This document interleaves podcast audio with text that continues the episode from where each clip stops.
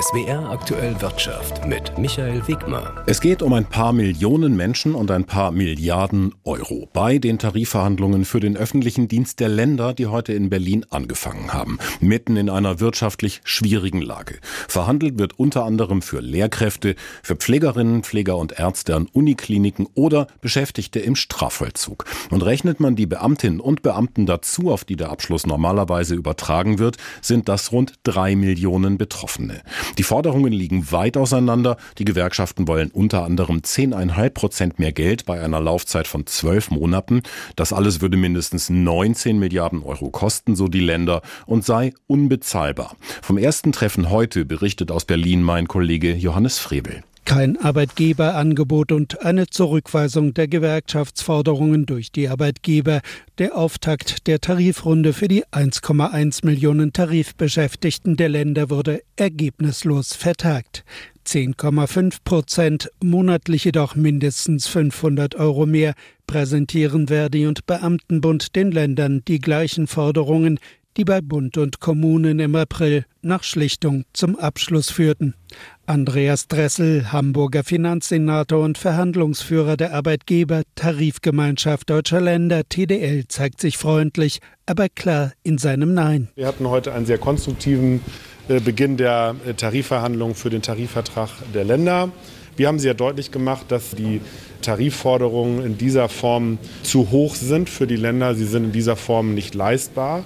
Und trotzdem haben wir eine gute Grundlage jetzt auch, um weitere Gespräche in den nächsten Wochen zu führen. Fortgesetzt werden die Tarifgespräche am Donnerstag nächster Woche in Potsdam. Bis dahin muss es Bewegung bei den Ländern geben, drängt Verdi-Bundeschef Frank Wernicke und bekräftigt die Gewerkschaftsforderungen Richtung Arbeitgeber. Die heißen vor allem gleiche Löhne wie bei Bund und Kommunen. Dass ein solcher Inflationsausgleich im Rahmen der Tarifverhandlungen erreicht werden muss, dazu gibt es bislang noch keinen Konsens mit der TDL. Wir müssen die Gespräche an der Stelle weiterführen.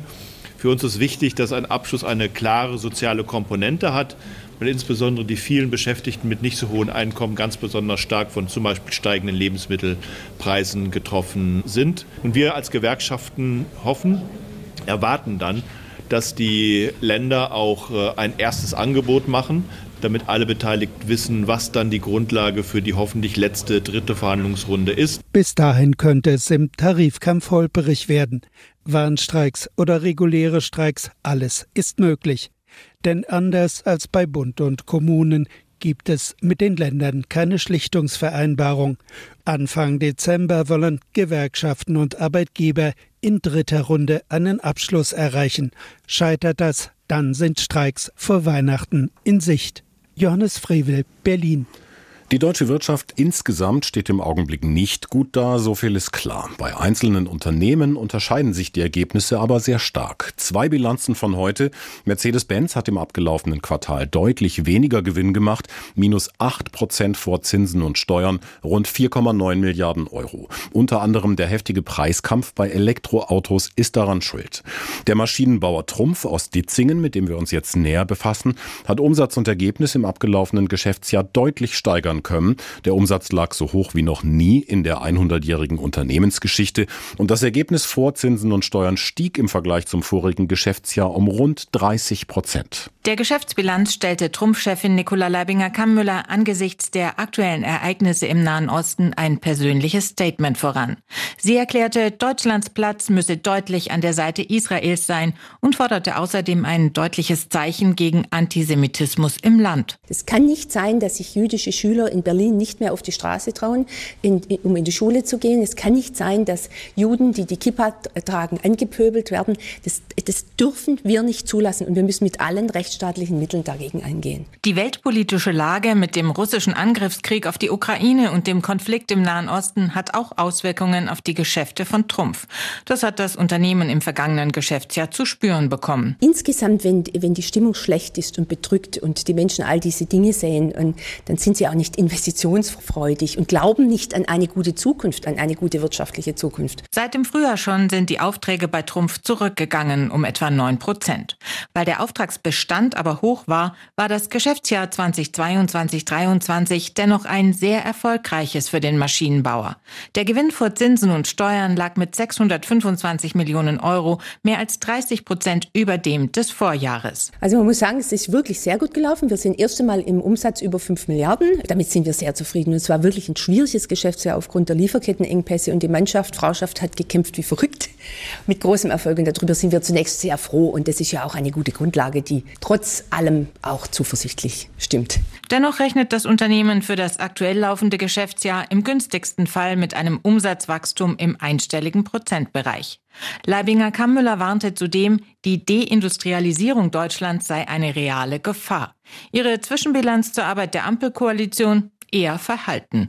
Unter anderem kritisierte sie die aus ihrer Sicht mangelnde Unterstützung bei Exportgenehmigungen für Laser, die nach China geliefert werden sollen. Wir haben da Aufträge, die wir in China gewonnen haben, liegen von etwa 100 Millionen Euro. Die werden nicht genehmigt, obwohl sie genehmigungsfähig sind. Das liegt einfach rum. Wir verlieren konkret Aufträge an chinesische Konkurrenten, weil wir nicht liefern können. Und das ist alles andere als hilfreich. Es behindert uns. Die Trumpfchefin mit Kritik an der Bundesregierung im Beitrag von meiner Kollegin Geli Hensoldt. Ein weiteres Unternehmen hat heute einen Ausblick auf seine Zukunft gegeben, der rheinland-pfälzische Pharmakonzern Böhringer Ingelheim. Dort wird es zum Jahreswechsel mit Fritjof Traulsen einen neuen Geschäftsführer geben. Heute hat die noch leitende Chefin des Deutschlandgeschäftes Sabine Nikolaus zusammen mit ihrem Nachfolger über kommende Projekte informiert. Investieren und Innovation produzieren, so könnte man die Stoßrichtung von Böhringer Ingelheim zusammenfassen. Es geht um viel Geld. Der Pharma-Riese hat im ersten Halbjahr gut eine Milliarde Euro Umsatz verbucht und gleichzeitig mehr als eineinhalb Milliarden Euro investiert. Ein klares Signal an den Standort Deutschland. Dort hofft der Chemiekonzern in Zukunft auf bessere politische Rahmenbedingungen. Schnellere Forschung, mehr Daten und weniger Hürden bei der Zulassung. Soweit die Forderung der noch amtierenden Geschäftsführerin Sabine Nikolaus. Der Neue im nächsten Jahr, das ist Friedjof Traulsen. Er betont, dass Böhringer Innovationen entwickelt habe, die sich kurz vor einer möglichen Zulassung befinden. Dazu gehöre ein Medikament, das eine Lungenfibrose nicht nur verlangsamen, sondern stoppen könnte. Eine weitere Neuheit, ein digitales Therapeutikum bei psychischen Störungen. Dabei geht es um eine App für Smartphone, die vom Arzt verschrieben wird und psychische Leiden bekämpft. Ob es dazu kommt, entscheidet am Ende dann die Zulassungsbehörde. Marcel Fehr, SWR Wirtschaftsredaktion. Eigentlich ist es ja keine Nachricht, wenn etwas nicht passiert. Wenn allerdings der Leitzins nach vielen Erhöhungen nicht weiter ansteigt und wir eine Zinspause haben, dann ist das im Augenblick schon wichtig. Die Europäische Zentralbank hat heute bei einer Sitzung in Athen beschlossen, den Leitzins bei 4,5 Prozent zu belassen. Auch der sogenannte Einlagenzins, den Banken erhalten, wenn sie überschüssiges Geld bei der EZB anlegen, steht weiter bei 4 Prozent. Ökonomen hatten damit gerechnet, dass die Zentralbank die Zinsen zunächst nicht weiter anheben wird. Sie hatten das mit der zuletzt spürbar gesunkenen Inflation im Euroraum begründet und mit der Sorge, dass noch höhere Zinssätze die Wirtschaft stark belasten könnten. Die Europäische Zentralbank will grundsätzlich, dass die Inflationsrate bei rund zwei Prozent liegt. Im vergangenen Jahr waren die Preise wegen des russischen Angriffskrieges gegen die Ukraine zeitweise zwei zweistellig nach oben geklettert. In der Folge hatten die Währungshüter seit dem Sommer vergangenen Jahres mit einer beispiellosen Serie von Zinsanhebungen gegen diese Entwicklung angekämpft. Beobachter rechnen damit, dass die EZB die Zinsen frühestens in der zweiten Hälfte des kommenden Jahres wieder senken wird. Sparer profitieren von höheren Zinsen, Kreditnehmer dagegen nicht. Alexander Schmidt, Frankfurt am Main. Normalerweise wäre so eine Zinspause das Topthema an der Börse. Heute ist das allerdings nur ein Randthema. Wegen der Probleme im Windkraftgeschäft gibt es bei Siemens Energy mit dem Bund Gespräche über staatliche Garantien. Die Aktien brechen daraufhin um mehr als 30 Prozent ein. Siemens ist noch mit rund 25 Prozent an Siemens Energy beteiligt. Gespräche, wie sich die Münchner in dem Fall verhalten, laufen, während die Anteilsscheine sich um 4 Prozent verbilligen. Das bremst den DAX, dass die Europäische Zentralbank die Zinsen, wie erwartet, unverändert belassen hat, hilft nur bedingt. Auch amerikanische Konjunkturdaten stützen nur etwas, denn andererseits hat der Facebook-Mutterkonzern Meta enttäuscht, sorgt sich um die Konjunktur. Jan Plate, ARD Finanzredaktion, Frankfurt. Der DAX mit einer sehr wechselhaften Kurve hat zum Schluss am Nachmittag nochmal etwas verloren und geht aus dem Handel mit minus 1,1 Prozent. Das sind 14.730 Punkte.